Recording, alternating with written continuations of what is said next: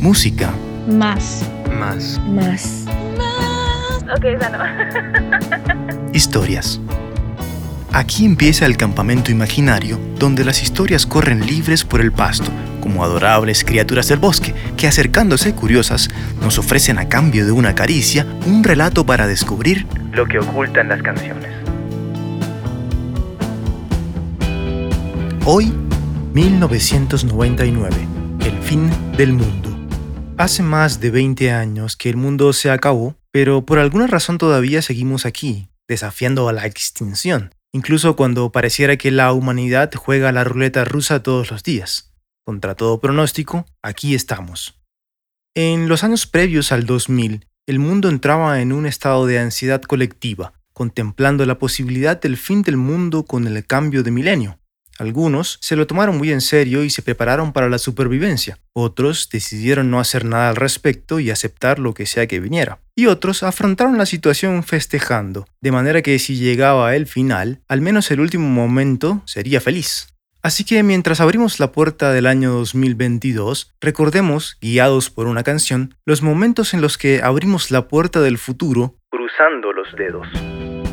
Una celebración del fin de los tiempos.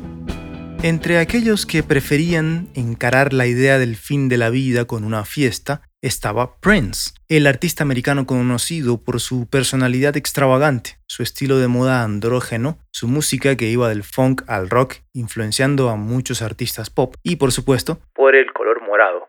Su posición frente a la posibilidad del fin del mundo quedó inmortalizada en una frase que luego se volvería parte de la cultura popular, la que dice voy a festejar como si fuera 1999, la cual hace parte del coro de su canción titulada 1999, una clara celebración del fin de los tiempos y del temor sobrepasado por una profunda sensación de haber vivido plenamente.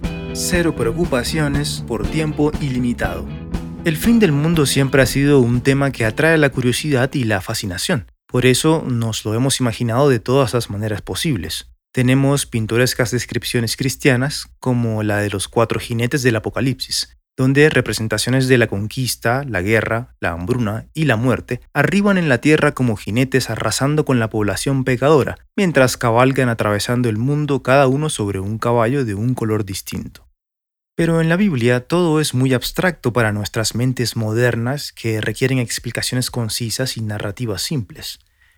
Por eso, a veces aparecen cosas más específicas como el cataclismo de Nibiru, un escenario que presenta la inminencia de nuestro final cortesía de un objeto espacial llamado Nibiru o Planeta X, que viene en curso de colisión a la Tierra. La persona que presentó la teoría inicialmente es una mujer que asegura tener la habilidad de recibir mensajes de extraterrestres del sistema estelar Zeta Reticuli a través de un chip implantado en su cerebro. La idea central es que el planeta X pasará tan cerca de la Tierra que modificará su eje, invirtiendo los polos y acabando con la mayoría de la humanidad. La fecha del evento, año 2003 de la era moderna, aunque el día claramente se ha venido moviendo. Hemos teorizado catástrofes nucleares a causa de una guerra, la extinción de los insectos que sostienen los ecosistemas naturales, la sobrepoblación y la interpretación del final del siglo del calendario maya en 2012 como el fin del mundo. Pero es humano querer pensar en el final. Nos da curiosidad el futuro, pero no queremos que la vida dure para siempre. Eso significaría arrastrar los problemas que creamos durante mucho más tiempo. Por eso es reconfortante la idea del paraíso, cero preocupaciones por tiempo ilimitado. El apocalipsis de las computadoras. Entre la increíble diversidad de teorías y posibles causas de nuestro deceso colectivo, está una que hace 20 años nos atrapó. Debió ser porque el número 2000 se sentía grande en ese momento. Con todos esos ceros parecía pesado. Algo trascendental tenía que pasar. La vida no puede ser tan simple, necesitamos algo espectacular. Lo primero que se nos ocurrió fue el fin del mundo porque 2000 años, sin contar los que pasaron antes de Cristo, es mucho tiempo y ya es hora de limpiar la casa. En realidad todo tenía que ver con el formato en el que los calendarios estaban programados en las computadoras alrededor del mundo. Los sistemas estaban configurados para cambiar solo los dos últimos dígitos del año dejando por defecto el 19 de 1900 estático. Así que el año 2000 no existiría para las computadoras, en cambio volveríamos a 1900. Esto afectaría bancos y aerolíneas en todas partes. En muchos países se prepararon y contrarrestaron el daño actualizando tanto como fuese posible con anticipación y no pasó nada grave. Pero esa historia es aburrida.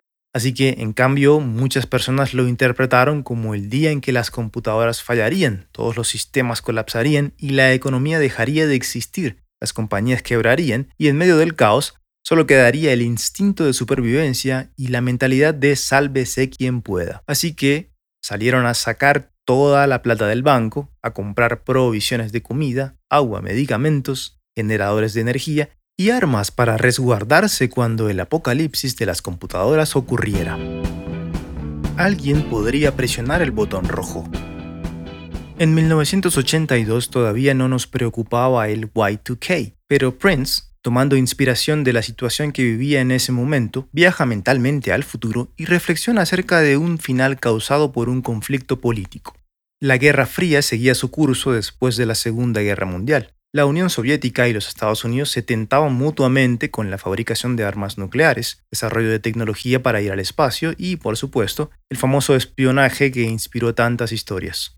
La idea de que esta batalla por convertirse en la mayor influencia del mundo pasara de lo verbal a lo físico mantenía intranquila a mucha gente. Alguien podría presionar el botón rojo en alguna casa de Estado y el mundo entero sufriría las consecuencias. De ahí nace la inspiración de Prince para crear un hit de esos que, aunque son hiper bailables, tienen de fondo un tema serio. Las fiestas no duran mucho. En la canción, Prince habla de levantarse y sentirse como en el día del juicio, de ver a la gente correr, de que todo el mundo tiene una bomba y de que se nos está acabando el tiempo. Esto contrarrestado con un espíritu de fiesta, afirmando que en medio del caos y la inminencia del final, solo queda bailar como si fuera 1999, el último año que nos queda.